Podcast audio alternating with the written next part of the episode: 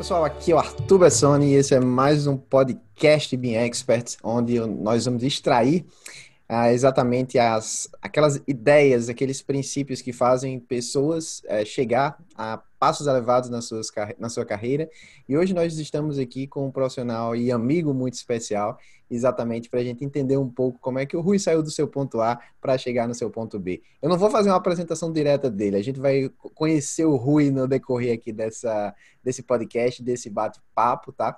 Para a gente conhecer de onde é que ele veio, para onde é que ele está indo. Então, Rui, seja bem-vindo ao podcast Bien Expert, meu amigo. E aí, Arthur, beleza, cara? Tudo é, bem, é, cara. quero agradecer aí o, o convite, como sempre, é, você sempre dando oportunidade para a gente apresentar o, o, trabalho que vem fazendo e a trajetória né, de, de onde partimos até onde estamos. Inclusive, hoje eu estava revendo, é, chegou para mim uma mensagem da primeira semana né, que a gente fez juntos aí. É, uhum. E quando a gente começa a olhar para trás né, e, e, e, ver o que já produziu e, e, onde está hoje, as coisas começam a ficar até mais simples do que o que era. Né? A gente olha assim, poxa, era, era assim, né? E agora né, você já começa a perceber o, o caminho né, que você já trilhou. Muito interessante é, quando eu recebi hoje essa, essa mensagem com a aula né, da, da semana. Que legal, que legal. E é isso. Ah, é, e é, cara. Como você disse, não vai me apresentar e a gente vai conversando, né, e se conhecendo aí no, no durante a conversa. É, então, eu só quero apresentar você, de uma forma. Rui. Pode... Rui é o seguinte, hum. ele não é apenas engenheiro, Rui é músico, é cantor, é bombril, né, Rui? É mil e uma utilidades. É um cara, tipo, com uma é... gama de conhecimento nas diversas áreas. Isso, eu, isso que eu acho muito interessante, sempre quando a gente bate papo, desde lá quando a gente trabalhava junto, né, Rui? Tipo, pô, a gente já fez muita coisa legal é, junto, como você falou, teve a primeira semana, a gente já teve o centro de treinamento, que a gente trabalhou por um tempo junto também, teve coisa pra caramba, né? Então, a gente se conhece já de longa data e é, eu queria mostrar um pouquinho para esse público, as pessoas que, que nos é, escutam, exatamente esse leque de experiências e, pô, e como é que isso foi importante na tua carreira também, porque eu acho que ajuda, né? Você ter uma diversidade multidisciplinar de conhecimentos. Mas para iniciar, Rui, vamos lá. Eu tô, tô super empolgado já para falar sobre esses temas, mas eu queria iniciar pelo básico. Qual é a sua formação acadêmica? Você pode compartilhar com a gente?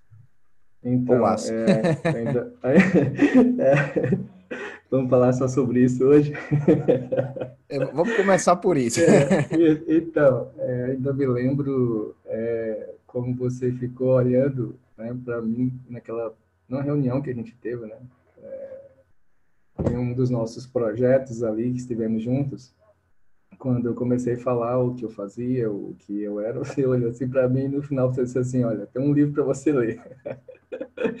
Aí você, quis, você me passou a única coisa, né? Você ficou, acho que ficou tão, tão perturbado com, com a quantidade de coisas que você disse, não, tenho que fazer esse cara pensar em uma única coisa.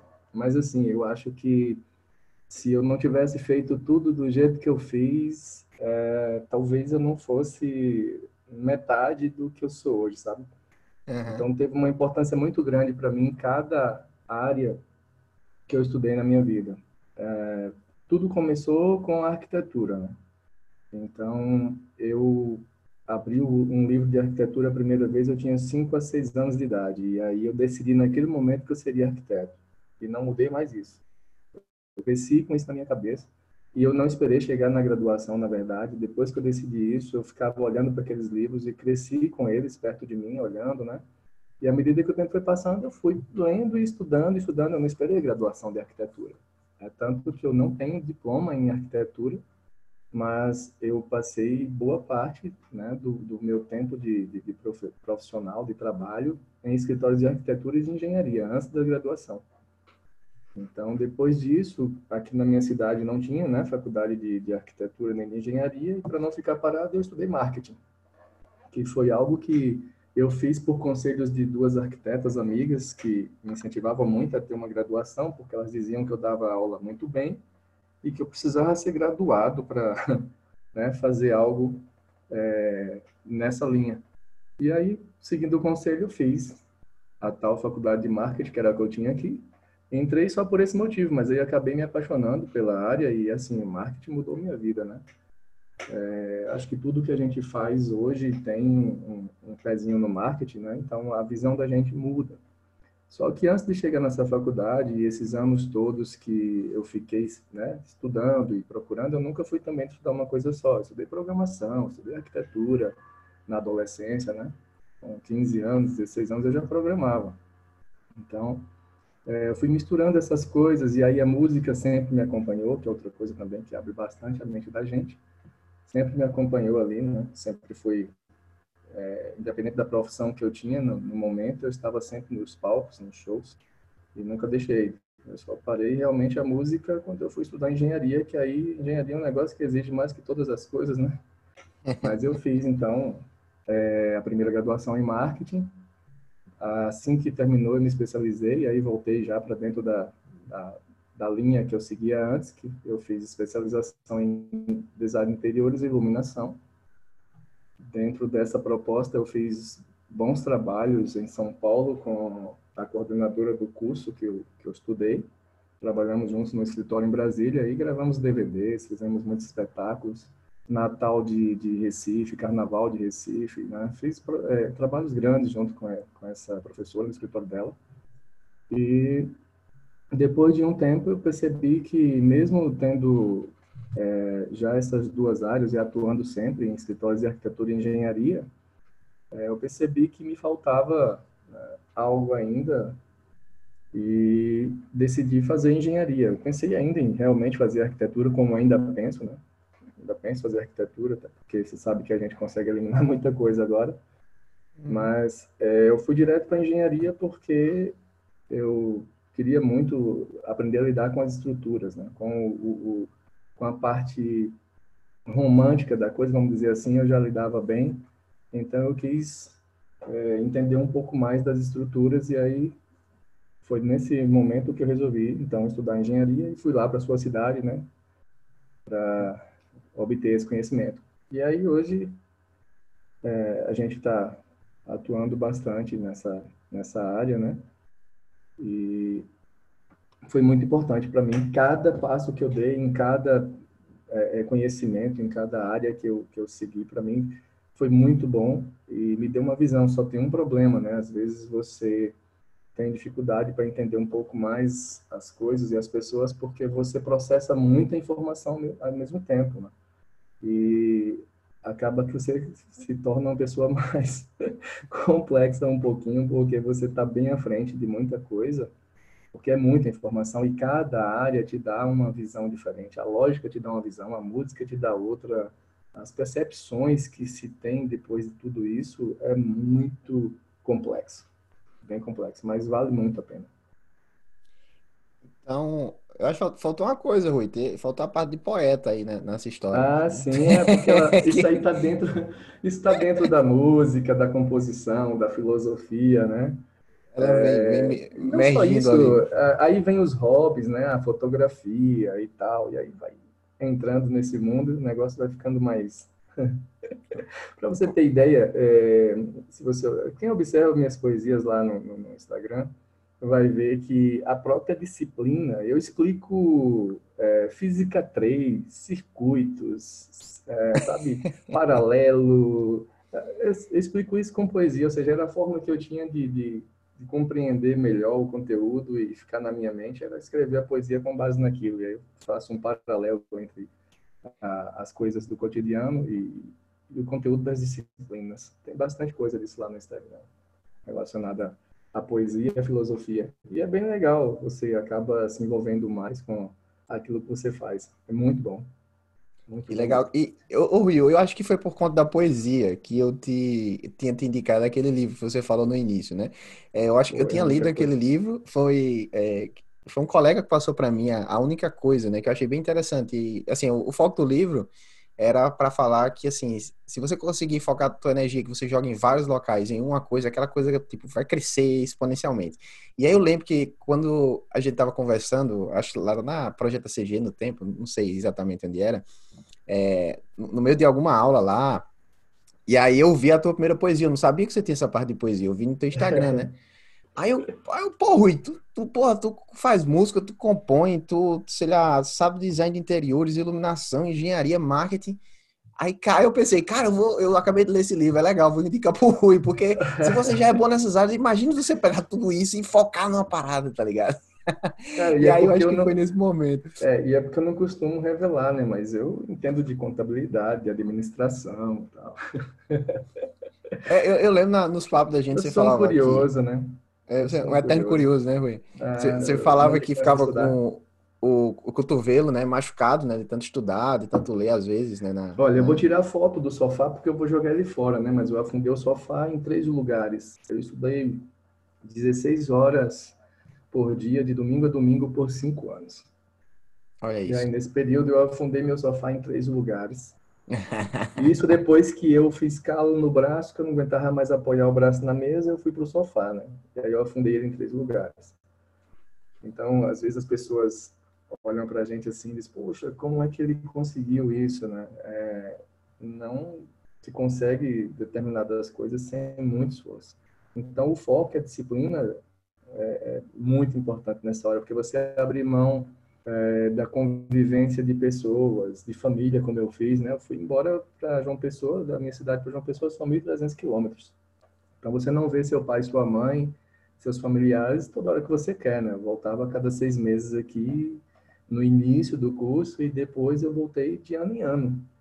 Então, a coisa vai apertando, como é seu caso agora, né? Você não vem aqui toda hora que você quer, né? Tem um trabalho, tem outras coisas. Uhum. Então, a, é, o foco tem que ser muito grande para você conseguir é, fazer isso. E a minha pretensão era, eu não fiz isso apenas porque eu queria estudar engenharia. O meu objetivo era evoluir 50 anos em 5. Então, por esse motivo que eu acabei estudando de tudo um pouco. Eu não estudava engenharia apenas. Todas essas coisas das quais eu falo hoje e, e, e eu uso, que eu não só estudei para ficar né, de enfeite, mas eu uso tudo que eu estudei praticamente a informação é muito importante para mim, facilita tudo. Então, foram esses cinco anos eu estudei muita coisa. Então, a forma que eu tinha de descansar, quando eu já estava ali, né, é, sobrecarregado com determinado conteúdo, era procurar um outro. Tinha horas que eu ia estudar fotografia para descansar a mente. Né? Uhum. Eu ia estudar é, algo que não tivesse dentro daquilo que eu estava fazendo naquele momento. E assim eu fui vendo muita coisa e, e enriquecendo esse esse conhecimento, né? Foi, foram cinco anos muito bem aproveitados. Né? E aí eu criei, praticamente fiquei viciado em estudar. Né? Quando eu vinha visitar meus pais aqui na Bahia de férias, é, eu ficava três dias no máximo com o computador desligado e aí depois disso me dava, eu começava a me coçar, né? E minha mãe, estou vendo que já está agoniado para estudar. Eu pois é, me compreenda, vocês estão me vendo, mas eu vou ligar meu computador. e aí pronto, eu tinha que estudar. Cara, eu fico doente se eu for dormir sem aprender algo novo durante o dia. Eu tenho que aprender, nem que seja uma bobagem, mas eu tenho que aprender algo novo durante o meu dia, senão eu vou dormir bem triste. Então é uma questão de, acho que virou não só um, um, um, costume, né, um hábito, mas virou um vício mesmo. Eu tenho que estudar, eu tenho que produzir, eu tenho que fazer algo novo durante o meu dia. Né? Cara, só um comentário que você falou uma coisa muito interessante. Você falou, ah, eu ia, não sei, é estudar é, fotografia, por exemplo, para descansar a mente, né? Eu vi, é, acho que mês passado, um conceito, eu não lembro exatamente se é essa a terminologia, mas chama-se de procrastinação ativa, que é aqueles momentos que você, tipo, tem que procrastinar, tipo, a gente evita procrastinação, mas existe um momento que o cara tem que dar uma pausa, senão a mente não acompanha, né? E aí você usa esse momento de pausa para criar outra coisa que, na verdade, vai te evoluir também. Não necessariamente é você ficar só deitado assistindo Netflix. Então, é, Netflix é uma coisa muito passiva, né? Mas você uhum. pode procrastinar fazendo uma coisa ativa também. Por exemplo, ah, é, tô cansado, não vou estudar agora, vou lavar a louça, sabe? Então você tá procrastinando, mas você tá, tipo, resolvendo alguma coisa. No teu caso, sei lá, ver a fotografia. Então, é um, é um padrão que algumas pessoas têm que eu acho que é, é, muito importante, porque você acaba sendo uma pessoa que resolve muitas coisas. Porque mesmo nos momentos que você não tá fazendo nada, você tá fazendo muito. Faz sentido isso? Produzindo, exatamente. É, eu, eu sinceramente considerava perda de tempo é, nesse momento em que eu passei né, estudando. Hoje eu já consigo me desprender um pouco mais do tempo para fazer algo que não tem nada a ver com o estudo, com o conhecimento ou o trabalho. Mas nesses cinco anos que eu fiquei lá, iniciais, em João Pessoa, É, e a praia, para mim, era perda de tempo, e ao cinema era perda de tempo, porque eu começava a calcular, né? Tinha um primo que morava lá, que ele dizia, ah, vamos, vamos à praia hoje. Aí eu começava a contar, bom, é uma hora para ir, uma hora para voltar, é, mais o tempo de ficar lá, tá, em três horas eu consigo aprender isso, isso, isso. Então, não ia. Eu começava a contabilizar o meu tempo em conhecimento. O que eu consigo aprender em três horas? E eu não ia.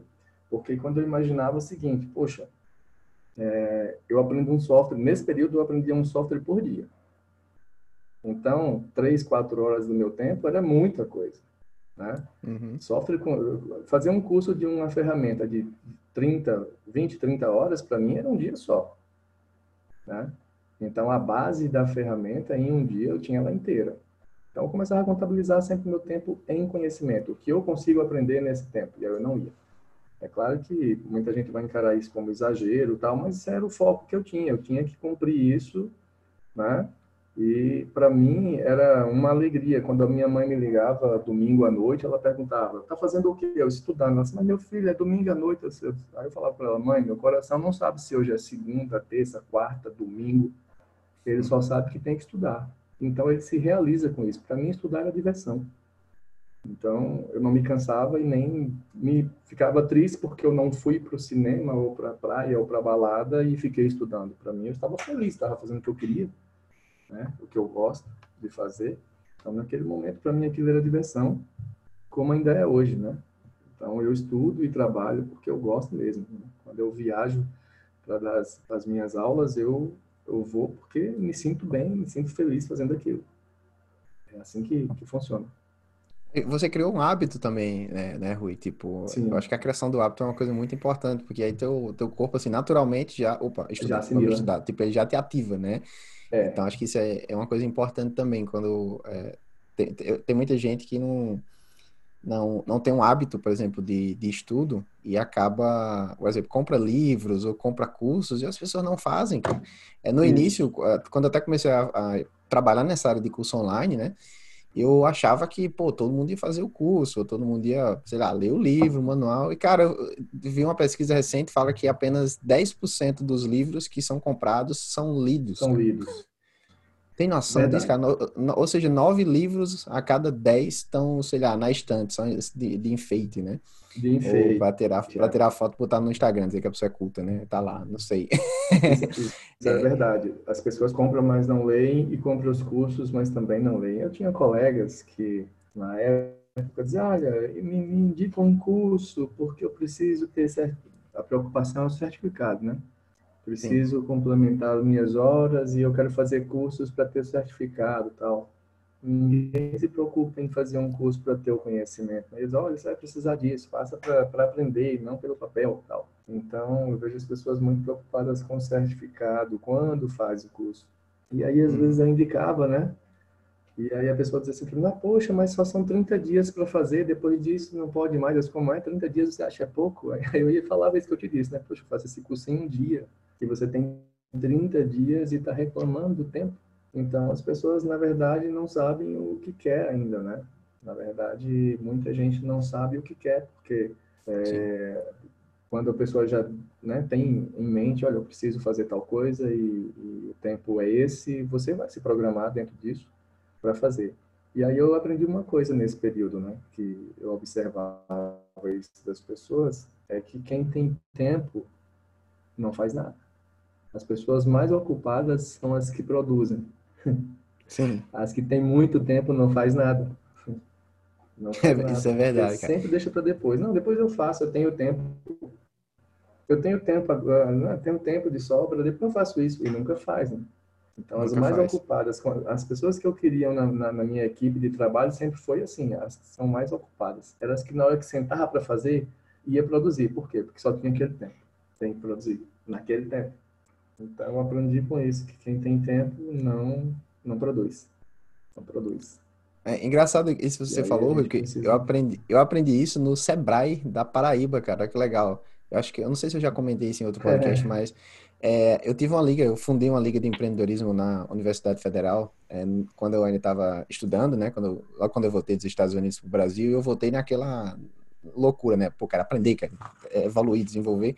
E não tinha nada lá, né? Eu, cara, vou fundar. E fundei essa liga de empreendedorismo e a gente começou a recrutar pessoas para essa liga. E olha, olha que, que legal. No meu, na minha cabeça, eu tinha que pegar pessoas que tivessem mais tempo disponível, porque engenharia você sabe como é, né? Tipo, você, uhum. não, você não tem muita uhum. disponibilidade para muita coisa. Você estuda, às vezes, de manhã, de tarde e à noite, né? No meu curso era período integral, mas às vezes tem aula à noite também, cara. E aí tem aquele desconforto de deslocamento, às vezes você vai para uma aula e tem que voltar para casa para voltar só para outra. Então, assim, você, você, acaba não tendo muito tempo disponível mesmo.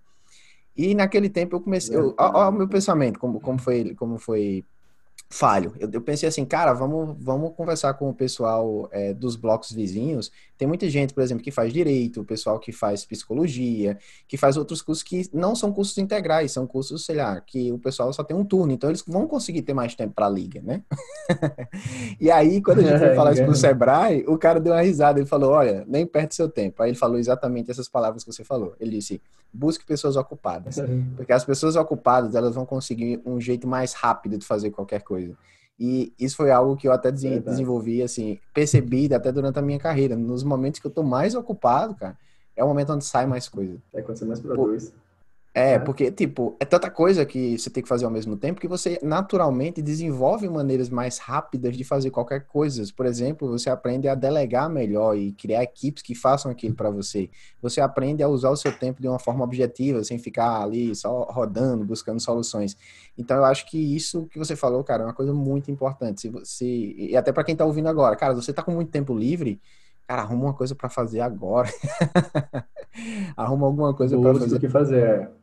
É. Porque eu acho que quanto mais atividades você tem, você se torna uma pessoa é, melhor em termos de resolver problemas. E as pessoas mais bem-sucedidas em qualquer carreira são as que resolvem os maiores números de problemas, né?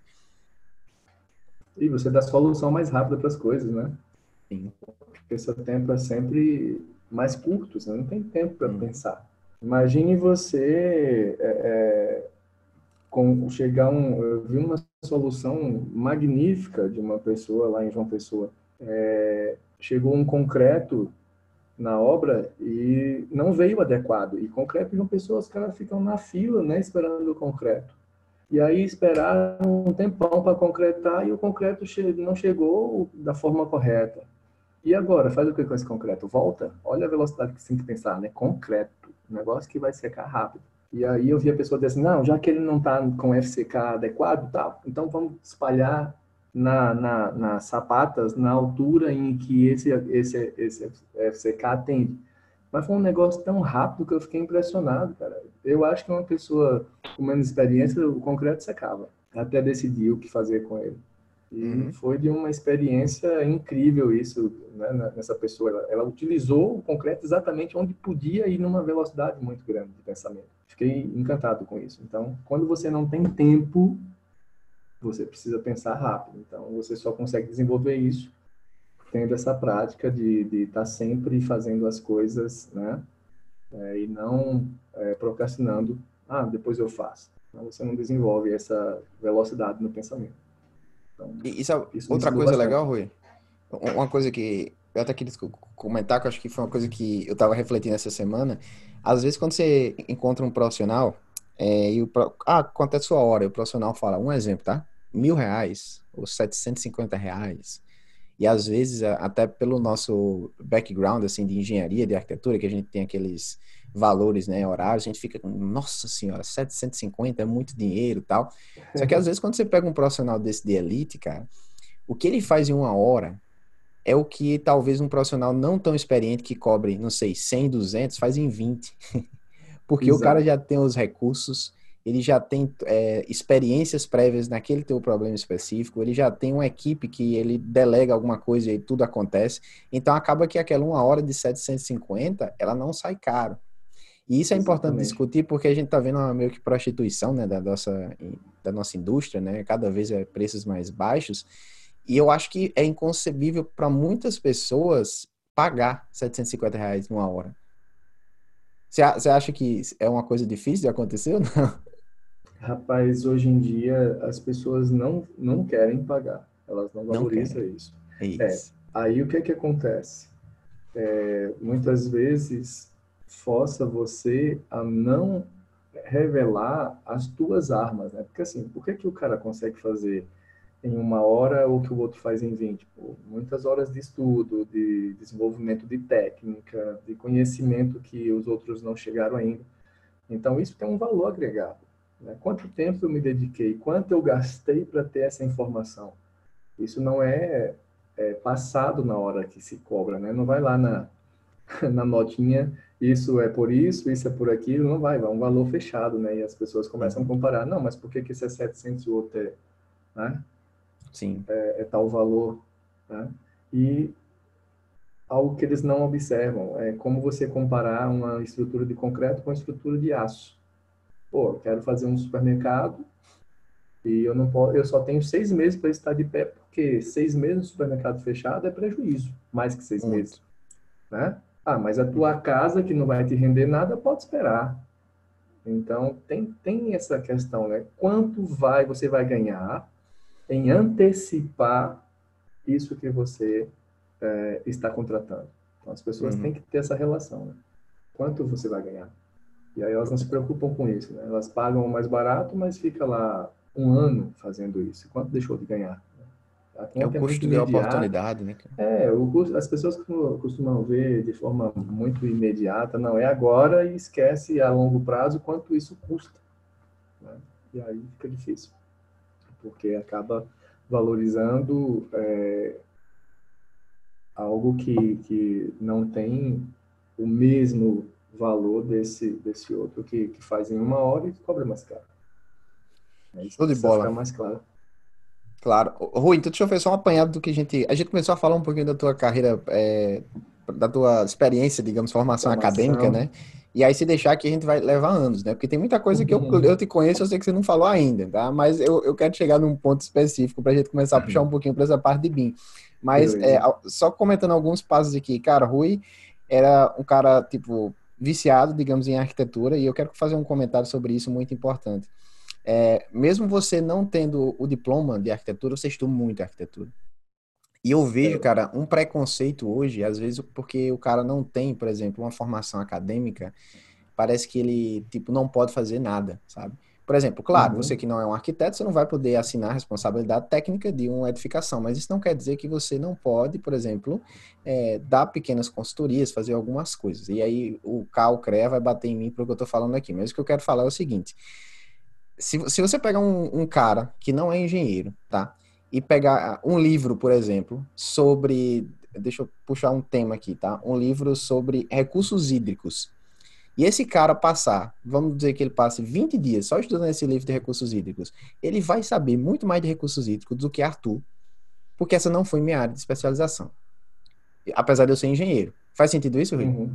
Que eu tô falando? Faz, faz todo sentido. É, eu costumo dizer que eu passei por essa experiência, né? E eu sei que realmente algumas pessoas que não passaram e que defendem unicamente o papel nem gosta de tocar nesse assunto. Mas eu passei uhum. por isso. E eu estudei os mesmos livros que os arquitetos estudam. Né? Eu não tenho diploma, mas eu estudei os mesmos livros. Eu busco as mesmas informações. Eu acho que eu leio até mais, porque tem muita gente que tem o livro na, na prateleira, como você disse, só de enfeite. Né? Então, eu estudei muito. É, acabei estudando muita norma, porque, assim, por não ter diploma, eu, eu não poderia me permitir errar. Né?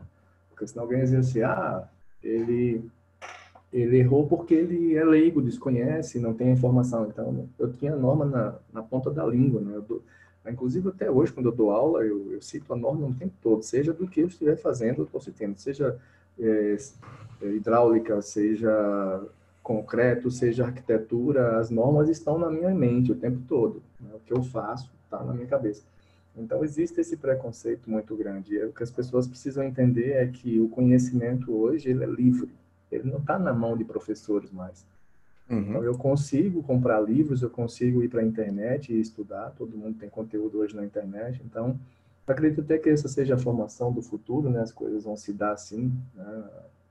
online, e cada vez mais a gente vai estar tá, é, dependendo menos de, de faculdades para isso, né? Então, hoje ainda tem esse preconceito, eu sofri esse preconceito na pele por muito tempo. Então, Uh, foi até um dos motivos pelos quais eu fui para engenharia, não para arquitetura.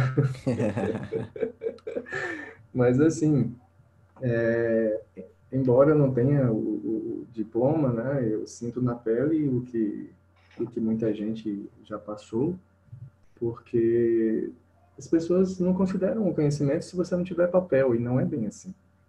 Sim. É, o papel, ele, ele, por exemplo, as pessoas antigamente aprendiam a dirigir com o próprio pai desde cedo. Uhum. Só quando cresciam, se tornavam maiores, que iam ter uma carta. Então, esse período todo que eles dirigiram, eles não sabiam dirigir. Né? Ah, uhum. Para mim, os, os, diplomas, eles te certificam e te habilita a algo porque é uma lei. Né? É uma lei. E essa lei diz assim, você pode fazer tal coisa. Então, é, o fato de você não poder fazer porque é lei, não ter papel é uma coisa. Agora, não ter o conhecimento é outra. Então, tem muita gente que tem muito conhecimento e conheço muita gente assim, como eu já fui um dia, né? Passei por essa fase, que eu tinha o conhecimento e não tinha papel, então eu não estava habilitado. Mas ninguém pode dizer que eu não tinha o conhecimento. E, eu pessoal, tinha habilitação. Só para deixar claro aqui, Rui, a gente não está defendendo que o, por exemplo, um, um, cara que não é engenheiro, que não recebeu ali sua certificação, ele vai poder, assim, tipo, vai estar tá sendo é, uma responsabilidade técnica. Não é isso que a gente está conversando aqui. É, o ponto que eu quero chegar é o seguinte: o conhecimento ele deve ser valorizado. E, por exemplo, eu aprendi muito de engenharia com mestre de obra, cara, por exemplo. Pois e é. às vezes eu, eu vejo gente que, ah, eu sou engenheiro, e aí o cara é, só, só buscou a, digamos, o conhecimento ali formal, digamos assim, a academia, nunca praticou nada, e aí depois ele se forma e fica frustrado, porque ele não vê nenhuma oportunidade, exatamente pelo motivo de que ele nunca Exato. colocou nada em prática. Tem e um é isso que eu quero falar. dois lados, né, Arthur? Tem um preconceito Sim. dos dois lados. O preconceito de quem tem o, o conhecimento e, e, o diploma, é, e não aceita quem não tem, né? É, é e tem o preconceito também, inclusive, com aquele que estudou, mas infelizmente não tem experiência comprovada. Né? Sim. Tem, eu tenho preconceito em todas as, as áreas. Realmente eu não estou aqui também defendendo que ah, o cara não, não é habilitado. Não, estou dizendo que pode fazer, não pode. Eu estou dizendo que as pessoas não provam que tem conhecimento com papel. Exatamente. Eu acho Isso que era esse, esse é o ponto principal é. que a gente tava, que, queria porque, bater, né? Porque eu já tinha conhecimentos que eu dou aula hoje, inclusive, e eu não tinha papel. Uhum. Né? Eu falo das coisas que eu já fazia antes. É claro que eu sempre estive dentro do escritório de arquitetura e de engenharia, que eram responsáveis por aquilo que eu fazia. Né? Eu estava trabalhando ali numa equipe. Né? Eu nunca assinei nada, eu não tinha, eu não era é, é, habilitado a isso mas o conhecimento eu tinha. Né? E eu sempre lidei com essas coisas que, que tra tratando ainda desse ponto da experiência, é, na minha cidade, só quem conhecia AutoCAD era eu. Então, todos os treinamentos para arquitetos, engenheiros e outras áreas, é, na minha cidade, inicialmente, quem deu fui eu. Todos. Uhum. Então, eu era até considerado o doutor do CAD. Doutor na do minha CAD. cidade. É, doutor do CAD. E aí, essa, eu já gostava da área e, e, isso me aproximava um pouco mais. Então, quando eu dava aula, eu, eu dava aula de arquitetura no CAD, eu não ensinava linha no CAD, eu dava aula de arquitetura no CAD para arquiteto para engenheiro. Então, é, eu provava com isso que eu sabia do que eu estava falando. Eu não estava ensinando uma ferramenta, eu dava aula específica. Eu dizia, olha, o que você faz na prancheta assim, você vai fazer aqui no CAD dessa forma. Então, eu estava falando de norma o tempo todo, entendeu? Então, com isso eu transferia esse conhecimento e eu provava que tinha esse conhecimento. Então, então é, é, não, isso não tornava possível eu assinar algo, não. A habilitação eu busquei depois com o tempo. Agora, o conhecimento eu busquei antes. Busquei bem antes. Eu acho que isso se reflete, até na sua carreira profissional. Você não mencionou, mas, por exemplo, é, você estava dando aula no IPOG, né? Infelizmente parou agora, né? Por conta do coronavírus e tudo mais. Isso. Mas foi, a sua trajetória, tipo, for, de formado para ser professor de uma pós-graduação, foi muito rápida, né? É e exatamente por conta dessas fundações, né? Que você tinha no de estudo, né? Tipo, não, não é que ah, a Rui só tem, sei lá, tanto tempo de formato. Cara, mas quanto tempo ele não passou estudando? Quanto ele não conhece? Quanta experiência ele não tem? Então, isso é, isso é o que eu acho que às, às vezes as pessoas não levam em consideração. Inclusive, eu até conheço muita gente, tá, Rui, que não são habilitados é, legalmente, mas são procurados por muitos é, como consultor em muitos casos, cobrando Exato. caro, cara. Cobra muito caro.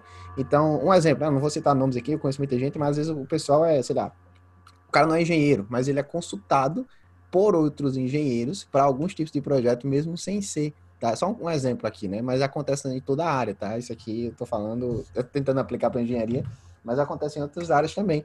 E o pessoal cobra caro, exatamente, porque eles têm um conhecimento muito importante. E tem um conhecimento então, prático que é muito importante, né? Sim, conhecimento prático, cara, é importante demais. Então, o ponto que eu queria chegar, tipo, toda essa conversa, conversa aqui, principalmente para quem está iniciando agora, Rui, é tipo, cara, não espera. Porque tem muita gente que faz, ah, quando eu me formar, eu vou abrir Isso. empresa, ou quando eu me formar. Cara, começa agora. Não é tipo, hoje.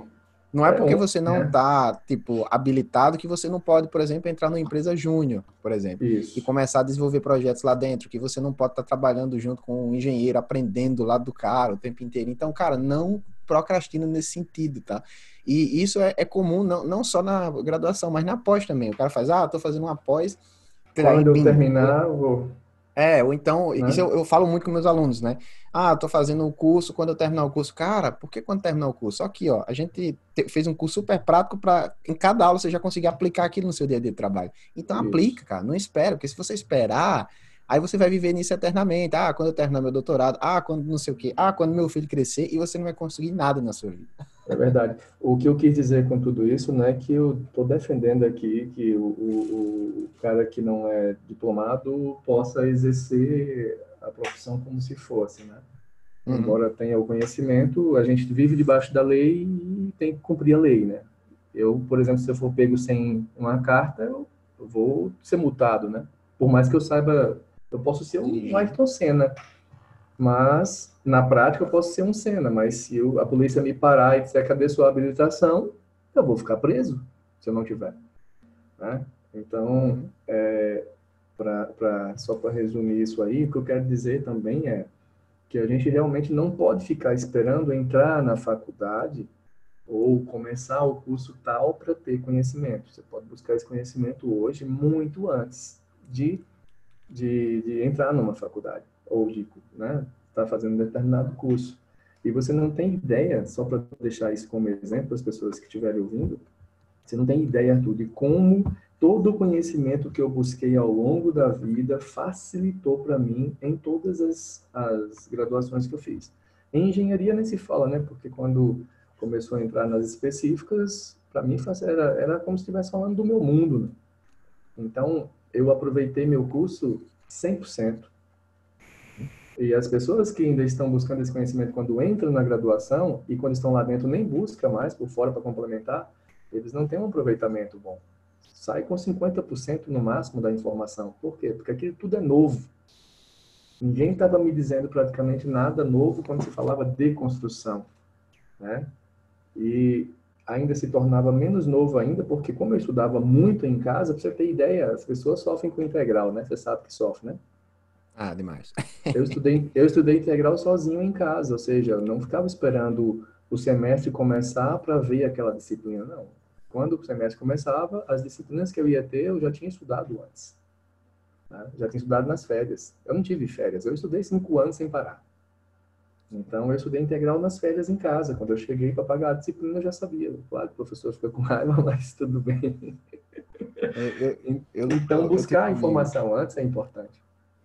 Eu, eu tenho um amigo, Thales, em João Pessoa. Hoje ele é juiz já, ele sempre foi muito, é, muito à frente, assim. Só para você ter uma noção, quando a gente estava no terceiro ano, no colégio, né?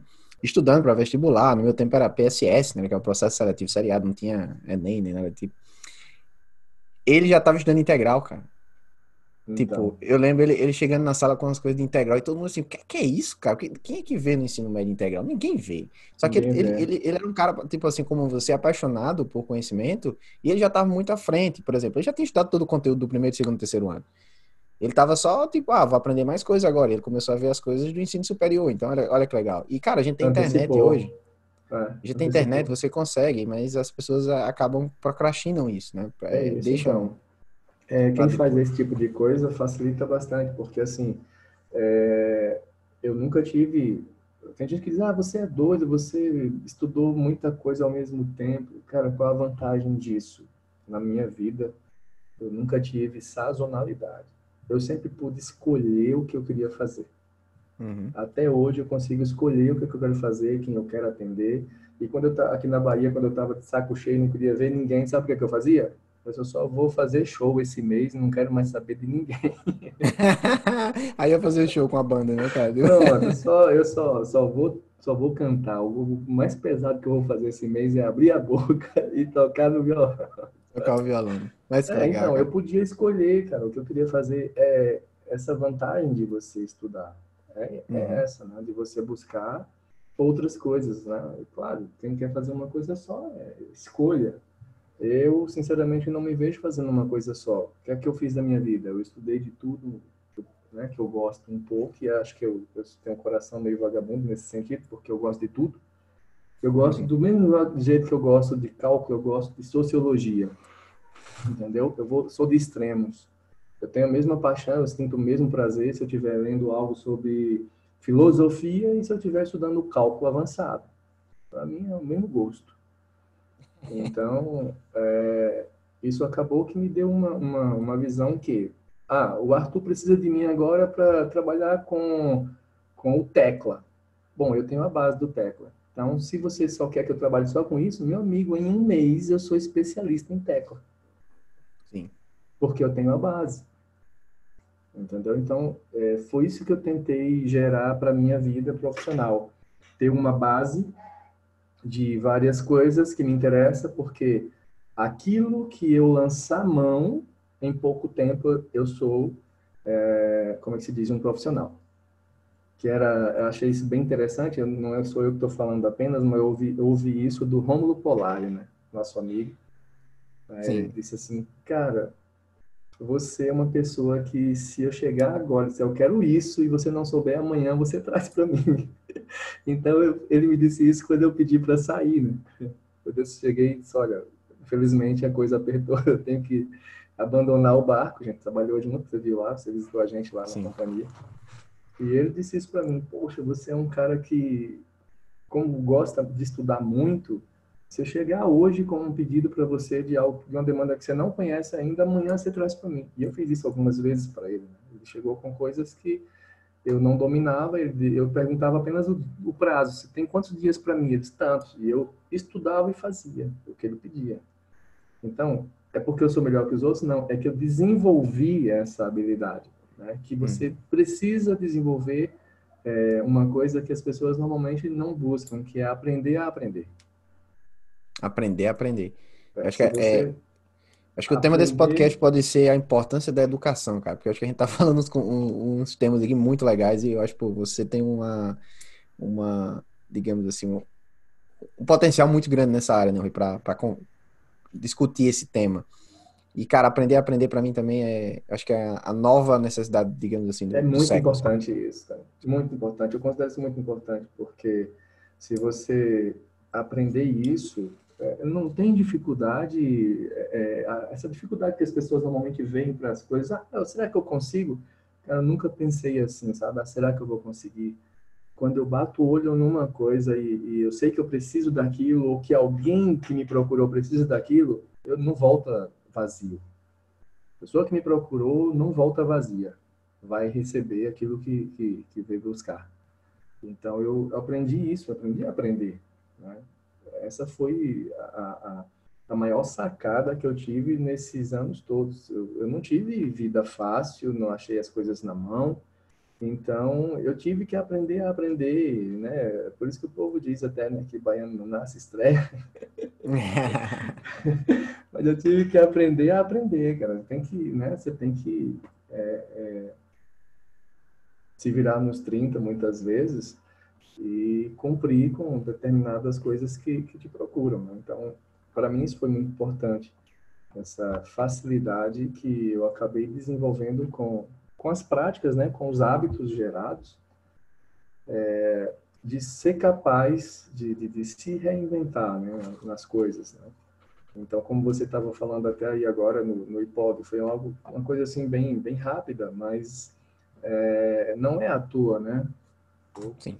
Quando o Lori, até brincando aqui agora, quando o Lori me mandou a, a grade, né?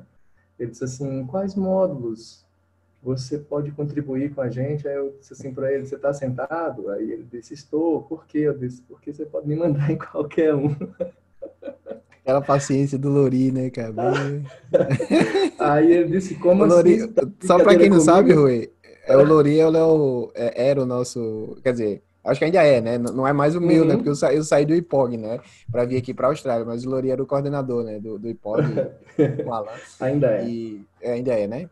E, é. cara, o Lori é uma pessoa fantástica. É... é aí ele, ele, disse, como assim você tá de brincadeira comigo? Eu disse, não, você pode me mandar em qualquer um. E assim, é claro, né, que eu só vou precisar ver o material, tal, vou produzir o material e depois disso eu vou, porque eu venho estudando sobre essas coisas todas há cinco anos, né? Sim. Isso só do tempo que eu fiquei em João Pessoa, mas assim, sem querer revelar, né, muita coisa para o povo começar a fazer conta, né, de idade.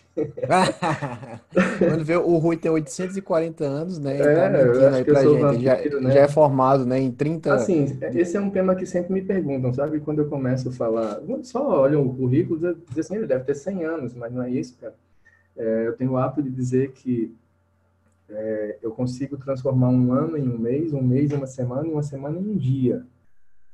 Então, foi isso que me fez acelerar o tempo de conhecimento. E o hábito também de fazer muita coisa ao mesmo tempo. Para você ter ideia, quando eu fazia o, o. Como é se diz? Comecei a fazer o primeiro ano, eu estudava o primeiro ano de manhã e eu fazia contabilidade à noite. E eu treinava o dia inteiro.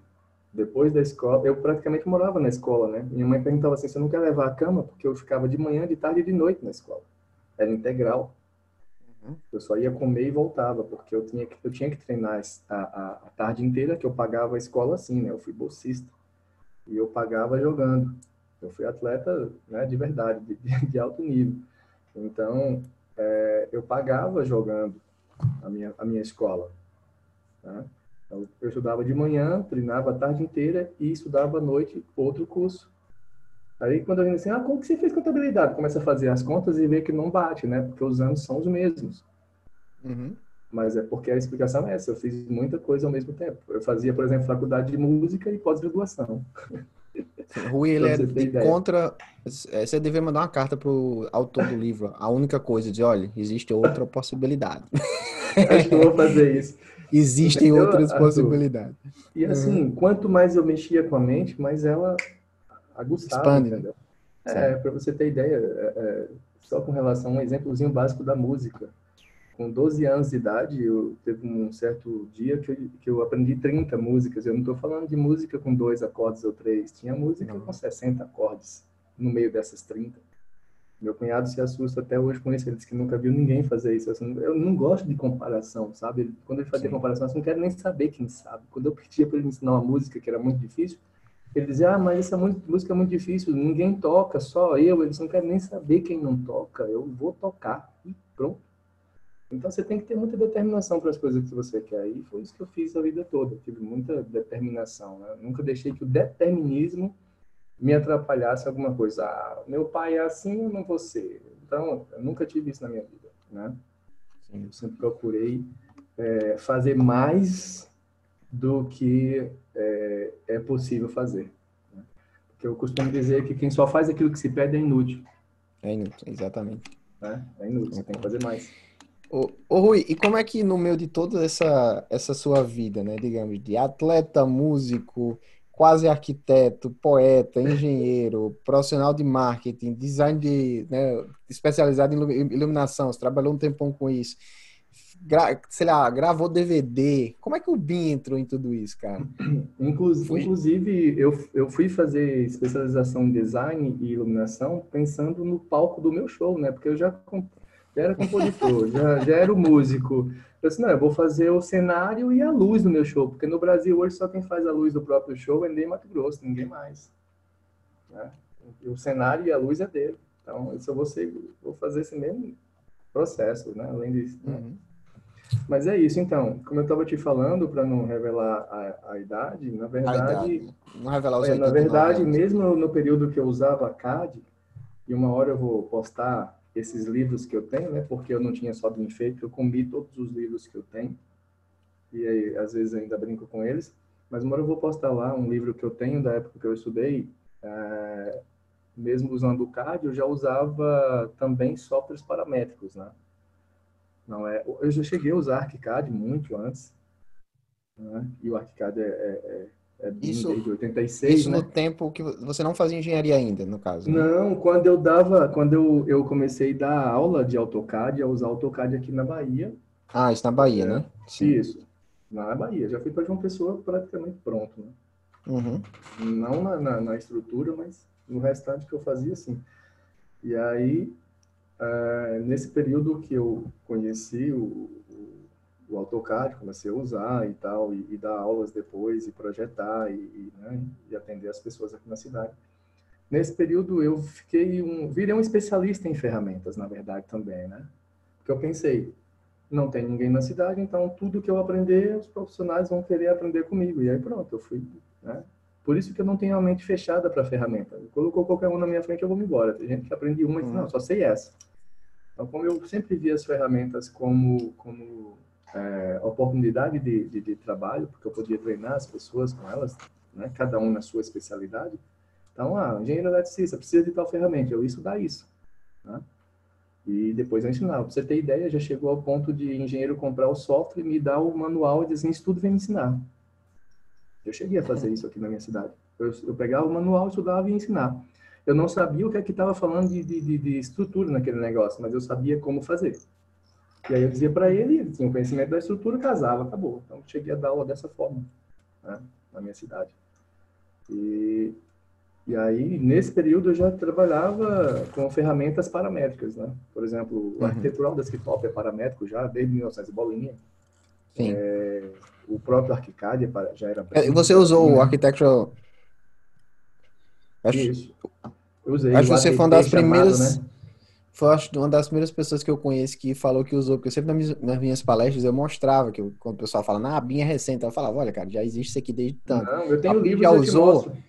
É, aí eu falava, alguém já usou esse software, né, o Architecture Desktop? É, cara, ninguém levantava as mãos. aqui, tem, ó, aqui tem engenheiro que até hoje utiliza ele. Olha foi eu que ensinei aqui na minha cidade, entendeu?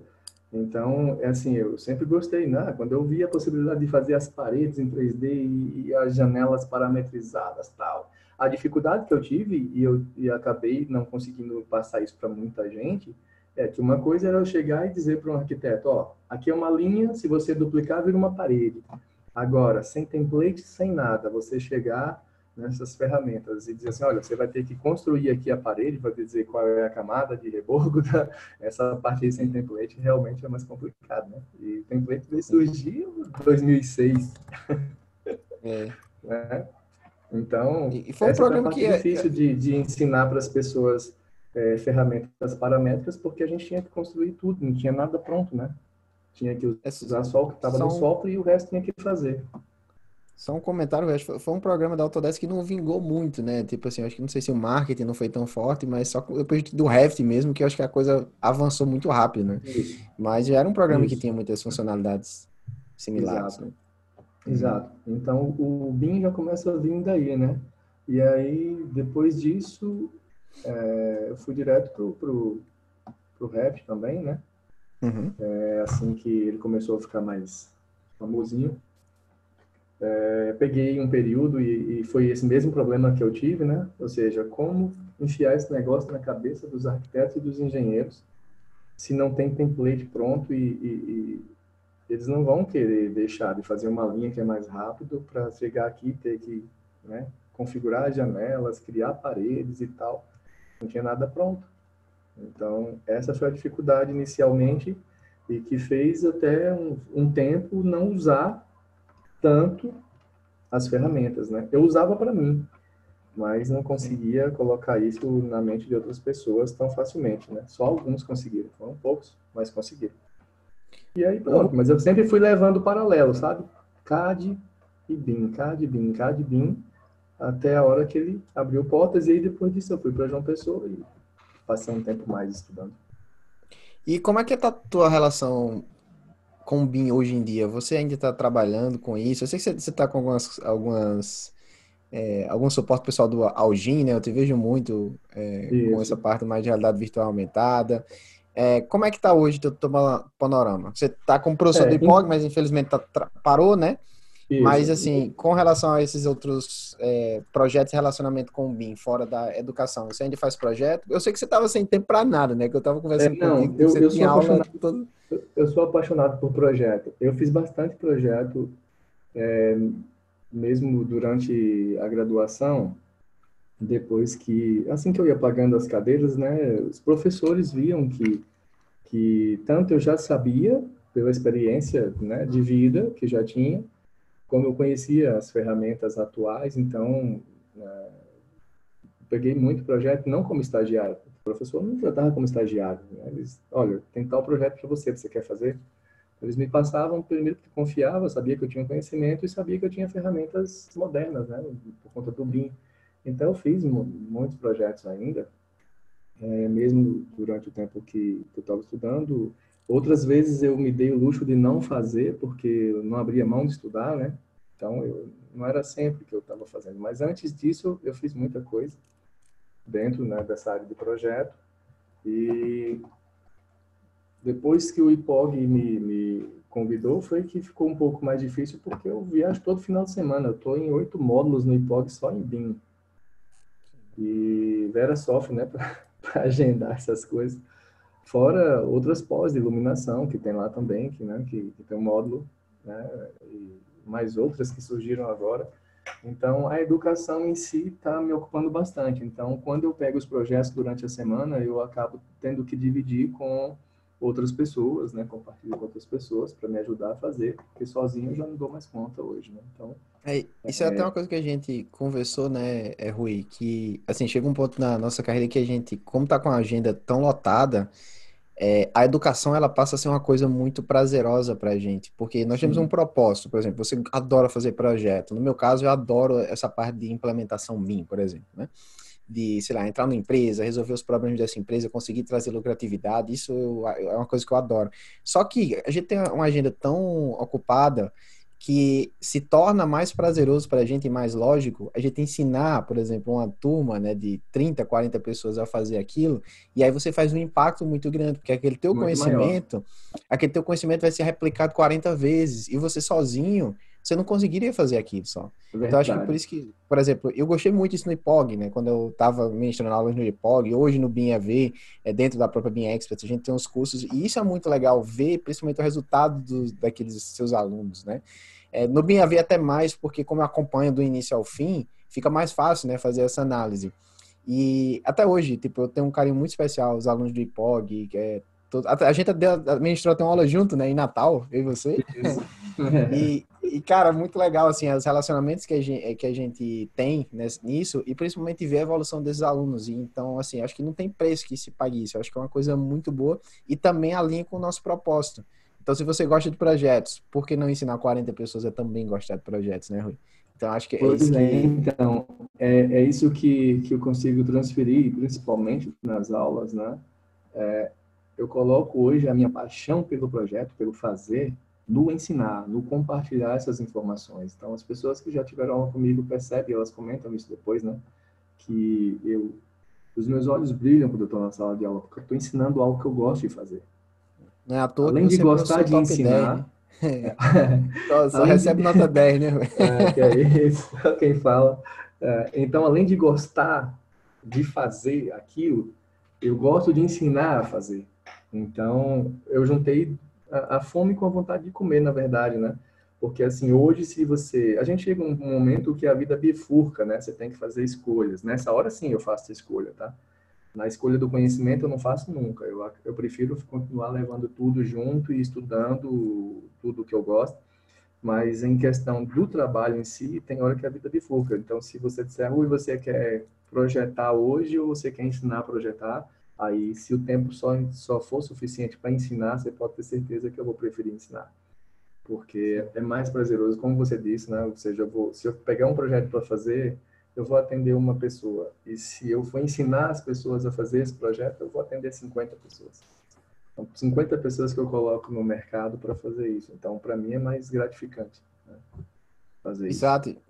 É, até o meu caso, por exemplo, eu não, eu não, eu não tô mais pegando é, projetos no Brasil. Eu não pego mais. Porque, exatamente, eu não tenho tempo, né? Eu tô com a agenda super fechada, tem a empresa aqui na Austrália para cuidar, tem a Bean Expert, mas a parte da educação eu gosto. Exatamente é. porque, por conta desse impacto, porque você consegue, em uma hora sua, ajudar 30 pessoas e não uma. Então, eu acho, eu acho, em termos assim, até de propósito mesmo de vida, eu acho que é uma coisa que é mais, mais interessante de ser feito. Eu acho que é por isso que você estava também sendo consumido, né, pelo IPOG, né? A gente estava conversando, Rui, vamos fazer um podcast, fazer um tempão. e Rui, cara, tô, sei lá, tô em tal lugar, amanhã viajo para não sei, não sei onde, mas daqui a, não sei, oito meses eu vou ter agenda. Porra, Rui, aí você, é. aí você me quer. Mas eu entendo demais como é, cara. Eu tava, eu tava quase que entrando nessa onda também de IPOG, né? Porque quando você começa realmente a a se envolver bem, a, são muitas oportunidades que aparecem, né? Exato. E aí você assim, fica lotado, né, cara? Toda, a agenda todo final de semana. E não é, ah, ele só ministraram no final de semana. Sim, mas é final de semana intenso, cara. E durante intenso. a semana você tem que preparar muita coisa, né, cara? Muita, é. E assim, eu adoecia, cara.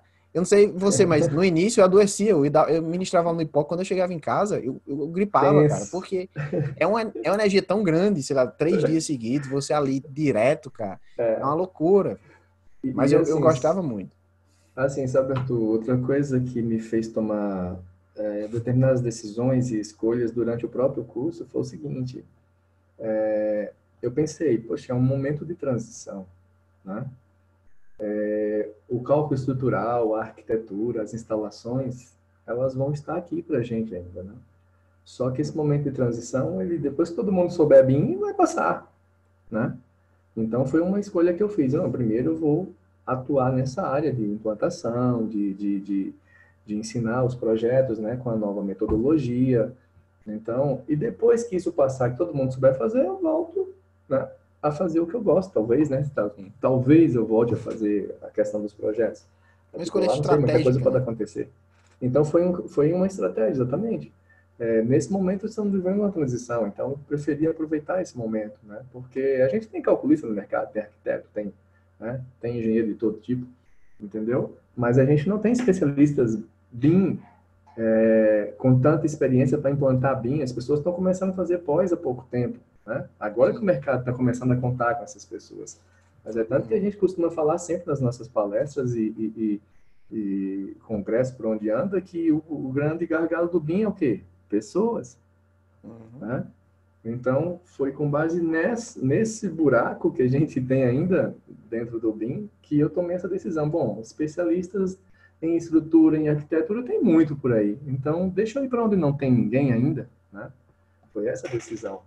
Por isso que eu acho super louvável quem está aí buscando conhecimento e se especializando, porque o mercado está carente, precisa, e está tomando a decisão certa, né? Depois, quando todo mundo tiver o conhecimento, aí sim você é, junta essa informação que você tem com o que você já fazia. Pronto, aí fica lindo. E sabe uma coisa interessante, específica do Brasil, Rui? É, o mercado brasileiro, eu estou assim, estudando muito a parte mais de negócios, né, nos últimos é, meses e anos, até por conta aqui do Shadmay e tudo mais, e eu sou bem curioso nessa parte brasileira. E eu começo a conversar com alguns colegas, familiares, pessoal, alguns empresários também, e uma coisa interessante do Brasil são as diferentes castas que a gente tem. Quando eu falo caixa, são os níveis, né, de uhum. não apenas financeiro, mas também de educação. Então, às vezes o pessoal fala, ah, o BIM tá, digamos assim, tá subindo, tá entrando na moda, mas será que daqui a cinco anos vai ter essa demanda para, por exemplo, implementação? Porque vai estar todo mundo implementando. E eu digo para você, cara, vai.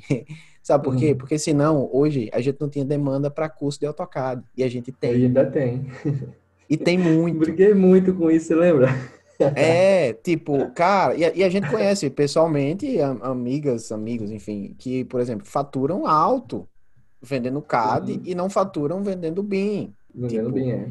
é. Então, qual é uma particularidade do Brasil? Ah, pode ser que ah, todo mundo vai entrar? Cara, não é todo mundo, porque o Brasil tem um cara que ganha 100 mil por mês e tem um cara que ganha mil por mês.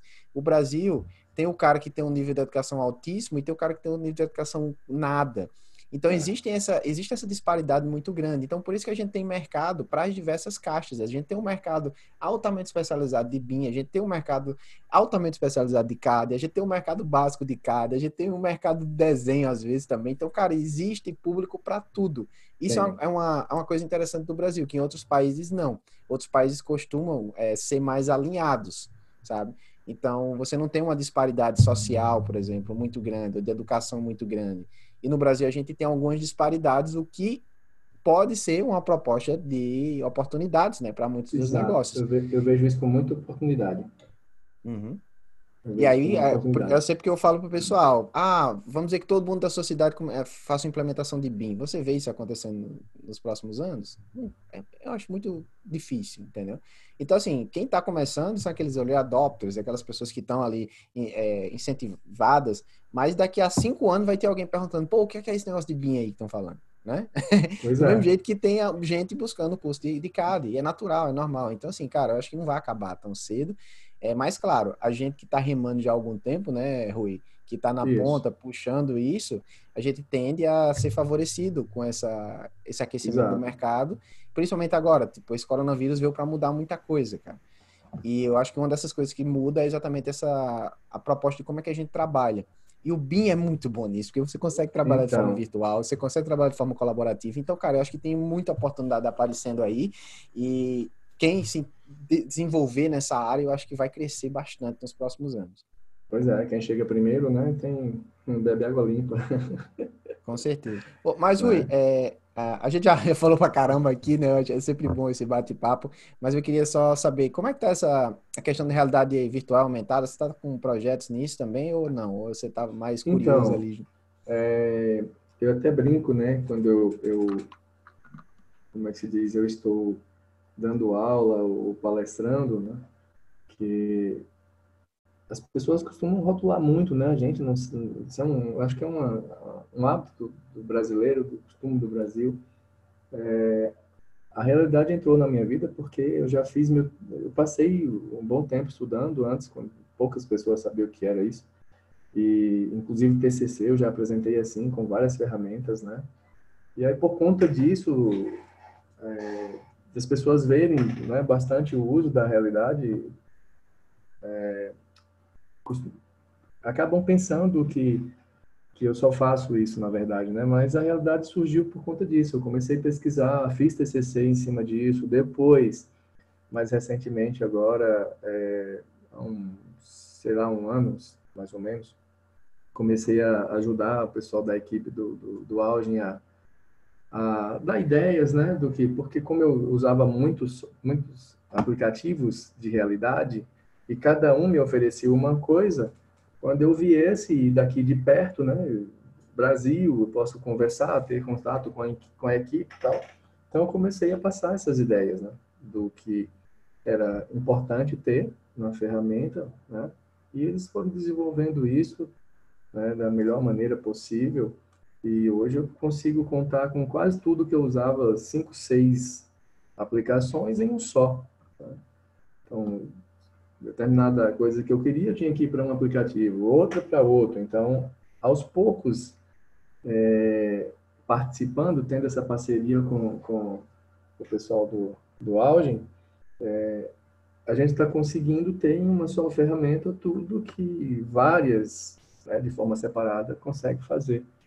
Então, tem sido muito gratificante participar disso aí, né? E, assim, não é, é aquilo que eu te disse, né? Eu gosto de muita coisa ao mesmo tempo, então é, eu, eu fico preocupado quando as pessoas começam a rotular, não, ele é o cara da realidade aumentada. Pô, tem o Marcelo, que é muito bom nessa área também, tem outros e outros. E não é uma coisa só que, que eu faço, né? Vocês sabem que eu não faço uma coisa só. Mas é algo que tem me dado muita, muito prazer em fazer também, né? A realidade aumentada e, e estar à frente disso hoje, poder contribuir com as pessoas, né? No conhecimento e no uso dessa tecnologia, né? Que graças a Deus aí o, o BIM nos permite ter. Né?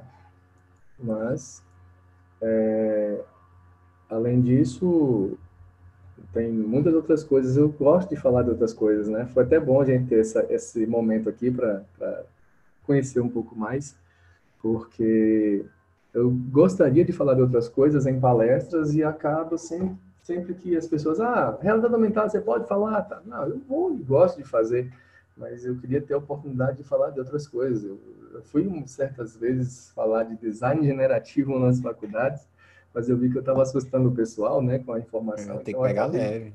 É, acabei diminuindo isso, não deixa esse povo, deixa esse povo acordar primeiro, depois a gente mostra essas coisas. É, tem, tem que ir devagar, né, cara? Até, até nós, assim, profissionais da área, a gente vê algumas coisas de design generativo, a gente fica assustado, né? Meu Deus, é. olha o potencial disso. Mas então, eu já gostei, é... por exemplo, um congresso internacional que eu fui em Brasília, é, eu até falei de realidade aumentada, inclusive, tive a honra de ter o, o Décio Ferreira na, na plateia, né? E o Ixon. Décio.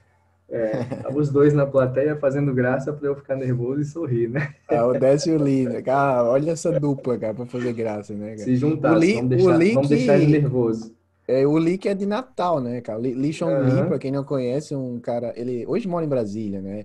Ele é, era nosso colega lá de, da pós-graduação do IPOG, um cara que tem uma experiência muito legal também, e ele é nordestino, assim, na lá. Então a gente conversava muito. É um cara que eu tenho um carinho também muito especial por ele. Então, o Décio, né, sempre parceiro nosso aí. Acho que o pessoal já conhece o Décio por aqui, né? Ele é, é arquiteto da Foster Partners, na, em Londres. Ele é português, né? E já palestrou em várias semanas bem expert, estava sempre junto com a gente também em algumas parcerias. Né? Pois é, e deixa eu te dizer, né? Tá quase tudo certo para ele vir para João Pessoa. Quem? O. O Décio. O Décio? Ah, é? É, tô movimentando aí as, as, as Olha, tem, tem spoiler ele. aí, Rui? Tem spoiler? Como é que é isso aí? Rapaz, estava bem escondido, mas aí acabou que o pessoal deu uma, uma vacilada e espalhou para algumas pessoas, então já não é mais uhum. segredo, né? A gente tá, eu tava ajudando, né, num, num, evento que vai ter em João Pessoa e me pediram para conseguir, eu queria transformar o evento num evento internacional e me pediram esse apoio para conseguir alguém. Eu só tenho o nome certo já, então. Aí foi o primeiro contato que eu fiz. Olha, que legal, cara. João Pessoa vai ficar pequena, né? É, já, já sabe, já tem, já pode divulgar o nome do evento, quando será? Ou... É, o, o, o, evento seria agora em agosto, mas aí com esse problema, né, a gente está revendo as datas. Entendeu? Assim que tiver tudo certinho, eu já faço para você divulgar. Que bom. Beleza, valeu. Beleza? Então, como eu estava falando, nesse, só para concluir essa parte, Sim. então nesse congresso o que eu achei interessante foi que tudo bem que eu falei de realidade, mas também me pediram para falar, por exemplo, de, de análise com formas, né? Uhum. Eu achei bem interessante. Poder então, é o, outras o das suas múltiplas Por... facetas, múltiplas... É, porque imagine para as pessoas, ah, como que um engenheiro sabe falar de análise? Sabe, gente, porque o conhecimento está aí, os livros estão aí, você Sim. faz para aprender e tal. Né? Então, a gente acaba desenvolvendo o conhecimento em todas as áreas que tem vontade. Essa história de que ah, engenheiro só vai fazer conta, não. Eu vim primeiro da arquitetura, não podem esquecer isso, né? Eu vim da arquitetura, do design, da música, da arte, da filosofia. Sim. Depois eu fui para o concreto Fez o caminho inverso, né? Você foi é. mais na delicadeza para depois engrossar, né? Exato, exatamente. eu fui pra... ô, ô, Rui, deixa eu, te fazer, eu quero fazer uma pergunta e para você acho que essa pergunta vai cair muito bem. O que é que você aconselharia a você mesmo se você pudesse voltar 10 anos atrás, cara? Na tua cara, carreira, né, digamos, profissional ou até pessoal mesmo, tipo, você encontra lá, na volta ao tempo, tá o Rui lá estudando, né, 10 anos atrás, e aí você fala para ele, Rui, o que é que você falaria para ele? Arthur, sinceramente, eu passei a vida toda me perguntando isso, sabe? É, como eu sempre fui muito apaixonado pelo estudo, e eu não nasci assim em família rica, né, que me permitisse fazer isso, eu busquei essa resposta sempre. E eu fui ter essa resposta já no, na graduação de engenharia em João Pessoa, né, um dos dias que eu continuei me fazendo essa, essa indagação. E a resposta que eu tive foi, sabe o quê? A minha, própria, a minha própria consciência me deu essa resposta. E no momento em que eu estava ali bem agoniado com isso. Poxa, por que, que eu trilhei dessa maneira? Por que, que eu fiz tudo isso? Por que, que eu não nasci com condição para fazer já o que eu queria, uma única coisa, como você disse, de cara e já está bem sucedido hoje na vida? A resposta que eu tive foi: você não seria o que você é hoje se você tivesse feito da maneira que está pensando. Então, depois que eu tive essa resposta, eu me tranquilizei e eu acredito que se me dessem novamente a oportunidade de viver tudo que eu já vivi, eu faria exatamente como eu fiz. Porque é, o que eu sou hoje Eu, né, assim, eu falo do, da questão do conhecimento, né, sou uma pessoa bem, bem simples, mas o que eu tenho hoje de conhecimento e informação, eu creio que eu não teria se eu tivesse seguido um caminho é, diferente. Então, eu, eu, eu penso que eu não mudaria nada do que, do que eu vivi, da forma como foi feito. Né? Que legal, é, cara. Eu, eu acredito que não, eu realmente não teria o que eu tenho hoje. E assim, eu não, não sou milionário, né? Já cheguei até uma vez conversar com um amigo sobre isso. Eu não trocaria o conhecimento e as informações que eu tenho hoje pelo dinheiro do cara mais rico da minha cidade. Sim. Porque ele pode ter dinheiro, mas é pobre em relação a conhecimento e eu sou milionário em relação ao conhecimento que eu tenho hoje. Então Legal, eu não trocaria isso. Não trocaria. Então esse caminho que eu trilhei. Né, é, e uma coisa, né? Dinheiro de repente dá uma crise e acaba. Agora, quem tira o meu conhecimento? Ninguém, é, ninguém tira seu conhecimento. É? É, jogada. Tem muita gente aí que vai quebrar agora na pandemia. Mas eu vou até ficar sem dinheiro esses dias, sem trabalhar, sem receber, né? sem projetar, sem dar aula. Mas quando voltar, eu tô com mais conhecimento para continuar. É, né? Você usa, usa esse tempo para crescer, né? Para crescer, é, aperfeiçoar, exatamente. Então, eu sinceramente não mudaria nada, Arthur. É, é, eu, se você me pergunta isso antes desse dia que eu tive essa resposta, talvez eu te desse uma explicação diferente. Mas, sinceramente, eu busquei essa resposta durante a minha vida inteira. Poxa, como é que um cara que gosta de estudar como eu, que quer a, a alcançar determinados níveis, é, nasce sem ter condição para isso, né? Uhum. Porque foi difícil para mim, né? Eu tive que trilhar de uma maneira bem diferente. Você sabe que educação no país, para quem quer, é caro, né? Sim. Você gastou, sei que você é um cara que gastou bastante com educação, com conhecimento. E a gente dizia até que você estava doido, como é que você está gastando esse dinheiro todo com isso e tal. Mas eu gastava o que eu tinha, o que eu não tinha, né? doido, né? Quem disse que você estava doido está no mesmo lugar e você está na Austrália. Do mesmo jeito que me disseram que eu estava doido quando eu vi de tudo que eu tinha, né? E resolvi voltar a estudar e a fazer engenharia. Mas as pessoas que disseram que eu estava doido estão no mesmo lugar e hoje eu rodo o Brasil inteiro, né? Fazendo aquilo que eu acreditei. Então, eu sempre ando na contramão daquilo que as pessoas dizem por esse motivo. Então, eu não, pois é, eu não, não mudaria coisa, nada, nada, nada. Uma coisa que eu sempre gosto de falar, Rui, que é, a, a, sempre vem aqueles, ah, ele teve sorte, né, cara? E eu acho que para mim a definição de sorte é quando a preparação e a oportunidade se encontram. E, cara, é. você tá sempre constantemente se preparando, sempre constantemente afiando ali, sei lá, seus armamentos, digamos assim, a oportunidade vai passar. Passa o tempo inteiro. Só que a maioria das pessoas não está pronta. E aí quando você tá, quando você faz todo esse esforço, digamos, nas escuras, porque ninguém vê, né? Por exemplo, Arthur tá na Austrália, como você falou, ninguém vê o Arthur que estava estagiando, sei lá, recebendo 496, era, acho que era 496 reais que eu, que eu recebia desse dinheiro, sei lá, 80 era para pagar gasolina e o resto eu usava no curso de inglês, porque eu, eu, eu era horrível em inglês e eu queria melhorar inglês. Então não sobrava nada. Já pensando então, tipo, no futuro. É, então tipo ruim também, pô, quantas coisas você não abdicou, cara, que ninguém vê isso, né? Tipo, é, as pessoas não veem isso, deixa, não. Você deixou sua não família, você, tipo, cara, é, te conheço porque a gente se conheceu bem João Pessoa, mas você não, não tem uma vida de tipo de, de milionário, de rico, não. Ninguém, Nada, eu voltei a chega... de estudante, cara. É, então, e tipo, aqui, rala, e aqui na minha cidade, é, aqui na minha cidade eu tinha vida confortável, eu tinha casa, carro, viajava para onde eu queria, era uma vida confortável. Eu escolhi voltar a ser estudante e ia viver ralando de novo. Sim. Mas assim, eu... valeu a pena cada. Eu faria tudo de novo, uhum. né? Porque eu acreditava demais que seria assim. Para você ter ideia no, no último semestre, eu já escrevendo TCC, eu estava dando aula para minha professora de barragens. E ela chegou com um projeto para mim e disse, olha, eu estou com um projeto para você fazer, eu quero não. Mas como assim você não quer? Eu quero não. Eu não vou parar de fazer meu TCC para fazer esse projeto. Aí ela, se você tá doido, eu disse, não, eu quero não. Mas é, o valor é bom, eu não quero nem saber o valor. Ela, vou dizer para você mudar de ideia. Ela, a tua, ela me perturbou um absurdo para eu mudar de ideia. Até que ela disse o valor, né? Ah, mas o projeto é 60 mil, você não quero. Ah, se você não tem juízo, eu tenho. Eu vendi casa, carro, tudo que eu tinha para vir estudar. Como é que eu paro agora de estudar para trabalhar? Voltar, né? É, é o caminho inverso. Agora, depois que eu entregar meu TCC, você pode ter certeza que eu vou ganhar muitas vezes esse valor aí. Sim. Isso aí, já é você acreditar naquilo, né, no propósito para o qual você é, se dedicou ali aquele tempo. Né? E não deu outra, cara. É, foi, foi um negócio meteórico, né?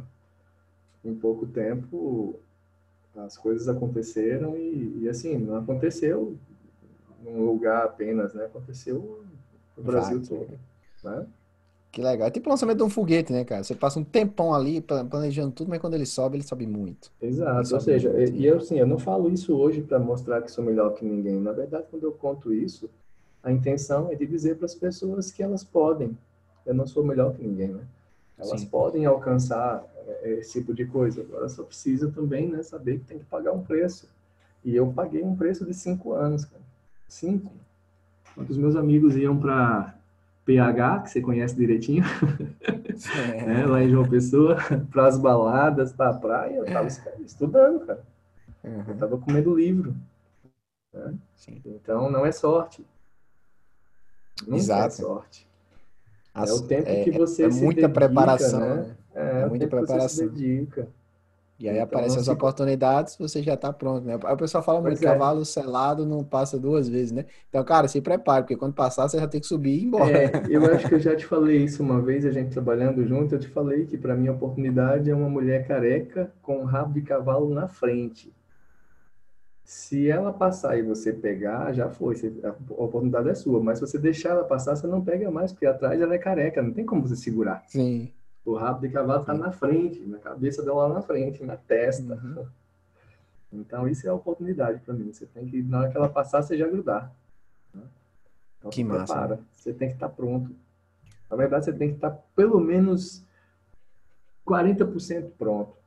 40% eu pronto. nunca digo eu nunca digo para você que eu não sei se você me chamar Rui preciso que você faça isso para mim qual é o prazo que eu tenho eu não vou dizer que eu não faço ou que eu não é. sei Primeira pergunta que eu vou te fazer é qual o prazo? Porque se você me der um prazo que dê para estudar, eu vou fazer. Você vai e faz. Aí tem, tem muitos empreendedores que eles falam isso, né? É, nunca diga não para um projeto. Pega o projeto, depois aprenda como fazer. Depois aprende, exatamente. É, e aí, voltando ao que você falou de uma coisa da, da importância do conhecimento, eu acho que a, aprender a aprender, principalmente no momento em que a gente está, Cara, é, é genial, cara. É, é tipo, é, um, é, algo que tem que ser desenvolvido, porque não dá mais para você terminar um curso de engenharia e achar que depois de passar ali cinco anos no ensino tradicional, você vai estar tá preparado, porque você entrou no curso, cinco anos depois já mudou tudo, cara. Pois é. Tecnologia mudou. Você tem que continuar estudando, não, não dá para parar, né? Então, é, na assim, verdade, parar de estudar não é uma opção. Não é, não é uma opção. E tem muito, tem gente que acha isso. Então, acho que uma das coisas que é importante trazer aqui, é, Rui, até como dicas para quem está nos ouvindo, é o que a gente já falou muito nesse podcast. Cara, não espera, tá? Não espera. Ah, entrei no curso tal. Ah, entrei na pós tal. Ah, entrei no, sei lá, no curso da Biexas. Ah, não sei. Cara, não espera terminar para depois, tipo, não cria isso na sua cabeça, essa desculpa de, ah, quando eu terminar vai acontecer isso, quando eu terminar, não, você tem que começar agora, cara, não tem que, tem, tem que esperar terminar, não, o curso ele vai te dar uma, uma, vai acelerar muito o seu desenvolvimento, mas você tem que começar estudando agora, né? É verdade. É o agora. Rui, a, a gente tá, tá chegando aqui no, no, nosso tempo limite, né? Até porque se deixar, Rui, a gente passa três dias conversando, então, porque, cara, tem tanta coisa pra gente conversar, né, cara? E aí, claro, a gente sempre deixa aberto aí para outras participações, mas eu queria. Eu tenho, tenho, algumas anotações que eu fiz aqui, como eu falei, nosso objetivo é, é tentar extrair, pô, o que é que é óbvio para Rui, que não é óbvio para quem está iniciando nessa carreira, que não é tão óbvio para quem está começando, não sei, seja trabalhar com BIM, com arquitetura e com engenharia. E eu queria te fazer uma pergunta, tá? Se o pessoal que está ouvindo a gente pudesse esquecer tudo que a gente discutiu nesse episódio, tá? Então, no lugar de assistir o episódio inteiro, digamos que o cara só escutou essas palavras que você vai falar agora e levasse uma só lição para casa, o que é que seria?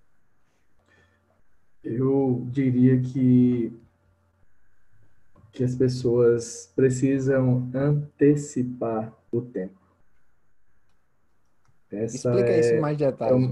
É, é uma coisa muito importante. Como eu disse para você, uh, várias vezes eu já te disse isso, Eu tenho o hábito de transformar um ano em um mês, um mês em uma semana e uma semana em um dia. Então, isso me fez alcançar objetivos mais rápidos. Então, ao invés de você gastar 30 dias para aprender algo, comece a reduzir isso, a dedicar mais horas nesse, nessa busca, nesse aprendizado. Porque vai chegar mais rápido essa informação, esse conhecimento, e você vai estar produzindo muito mais rápido. Você vai conseguir entrar no mercado mais rápido. Você vai ter algo para oferecer que as demais pessoas não têm. Mas se você andar no mesmo ritmo de todo mundo, você é só mais um. Então, se você consegue antecipar as coisas, antecipar o tempo, né? E até mesmo a fabricar seu tempo. Porque quando as pessoas perguntam para mim, ah, você pode fazer isso, isso, e alguém diz, ah, não tenho tempo, eu fabrico meu tempo. Eu não tenho tempo, mas eu posso fabricar meu tempo. Hum. Né? Então, eu, adquiri essa, essa prática e essa experiência durante os estudos, né, nos cinco anos de engenharia. Vamos supor que teve um evento na faculdade, eu gastei três horas lá nesse evento. Eu tinha a obrigação de chegar em casa e repor essas três horas. Podia ser durante a madrugada, mas eu tinha que repor minhas três horas. Uhum. Então, é, faz, fazer esse tempo para é, é, fabricar o tempo e antecipar as coisas é, das mais importantes que a gente precisa ter na nossa prática é, diária, seja como estudante, seja como profissional, a gente precisa ter esse hábito. Então, com isso a gente alcança os nossos objetivos mais mais rápidos e a prova está aí, né? Ou seja, tudo que eu fiz do que eu estou falando aqui, para quem me acompanha nas redes, percebe que deu certo, eu não estou falando bobagem. Tudo, eu estou dando receita, né? Estou dando a receita de bolo. O que é que eu fiz? Fiz isso. Você não quer saber? Todo mundo me pergunta. Quando vê o resultado, que vê isso, vê aquilo. Nossa, como você conseguiu isso? Eu vou e digo assim, assim, assim, assim, assim. Agora, nem todo mundo quer pagar o preço, né? É, então, exatamente, pagar a, o preço. O caminho foi esse. Não estou é negando o leite, né? Não estou escondendo, estou dizendo exatamente o que eu fiz.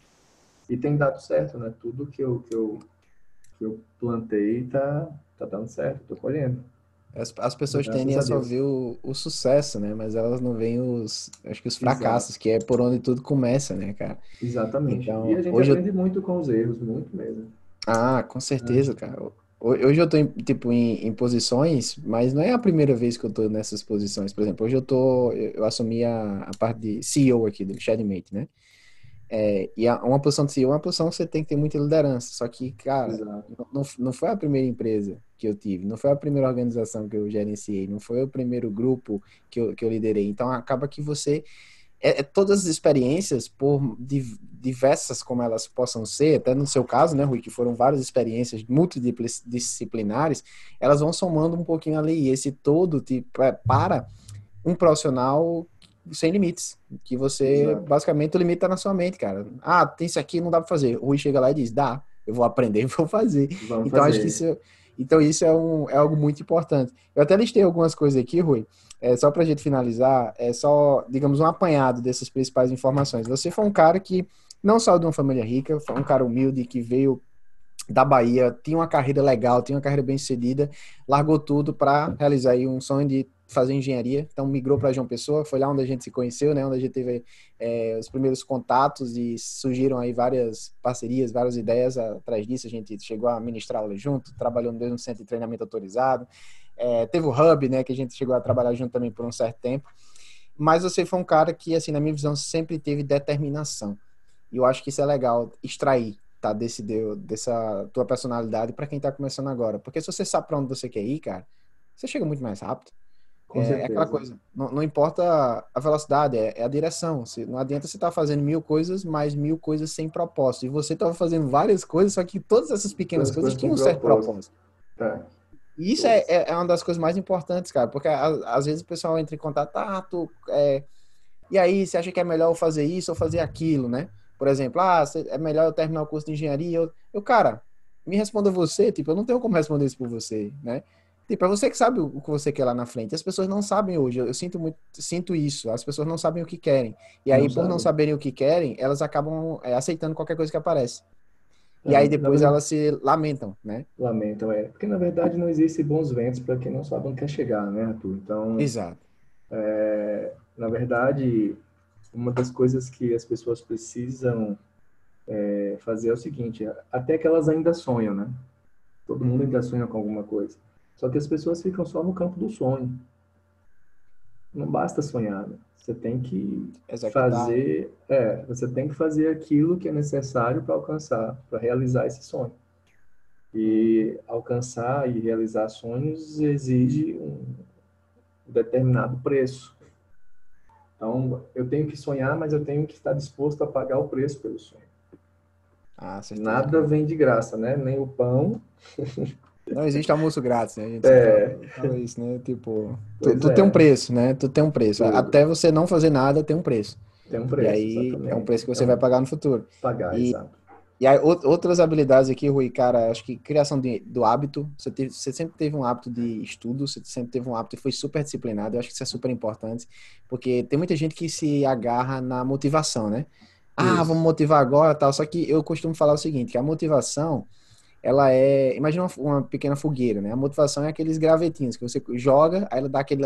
aquele sobe assim o fogo, né? Só que o que é que faz realmente o, o fogo pegar? É a história, né? Ou seja, é aquele uhum. tronco. E o tronco, para mim, é exatamente a disciplina de você estar tá ali, independente se você quer ou não quer fazer as coisas, mas fazer. E aquilo é o que vai fazer a diferença na tua carreira Exato. profissional.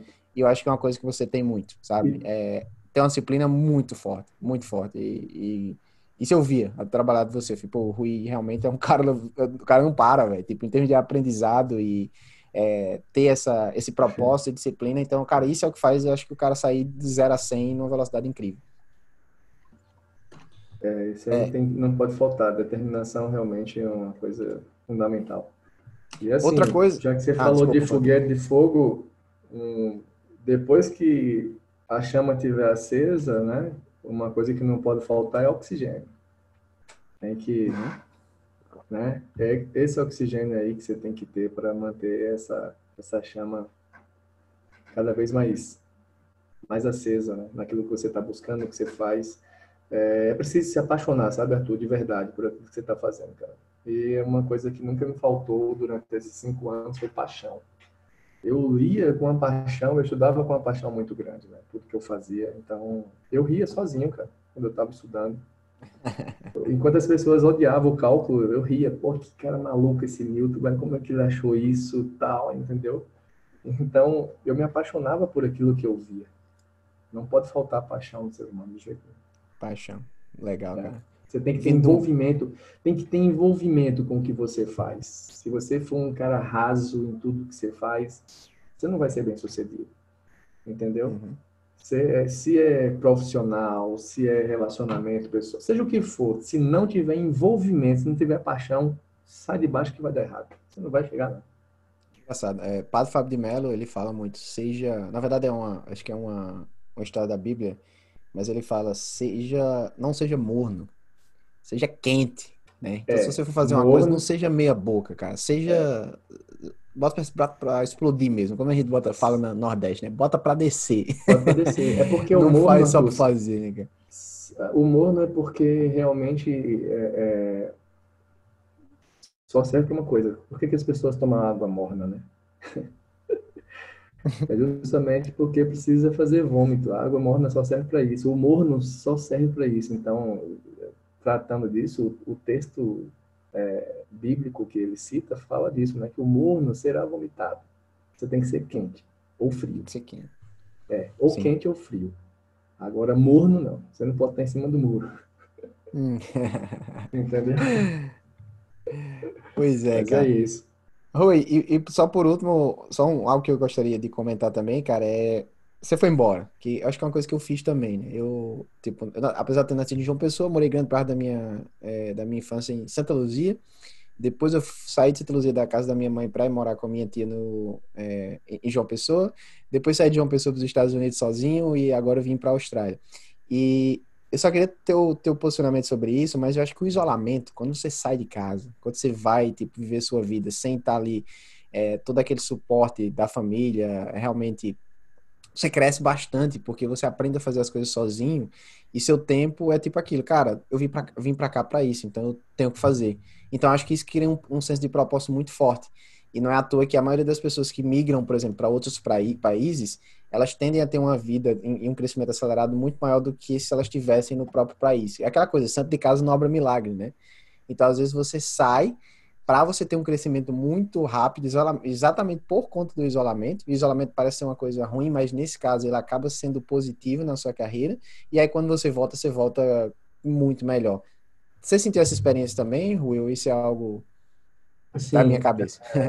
De fato, é, quando você tem essa oportunidade de, de, de, se isolar, você vai sentir muita falta de tudo, né? De, de muita gente, de, né? de família. É uma escolha, né? É, mas só que é uma escolha. E assim, se você tiver. Eu estou aqui agora, por exemplo, né? É bem fácil falar disso. Então, eu, meu pai chega para falar comigo, minha mãe, você acha que eu vou continuar trabalhando ou estudando? Não vou. Vou parar, vou dar atenção, que eles estão querendo ali, né?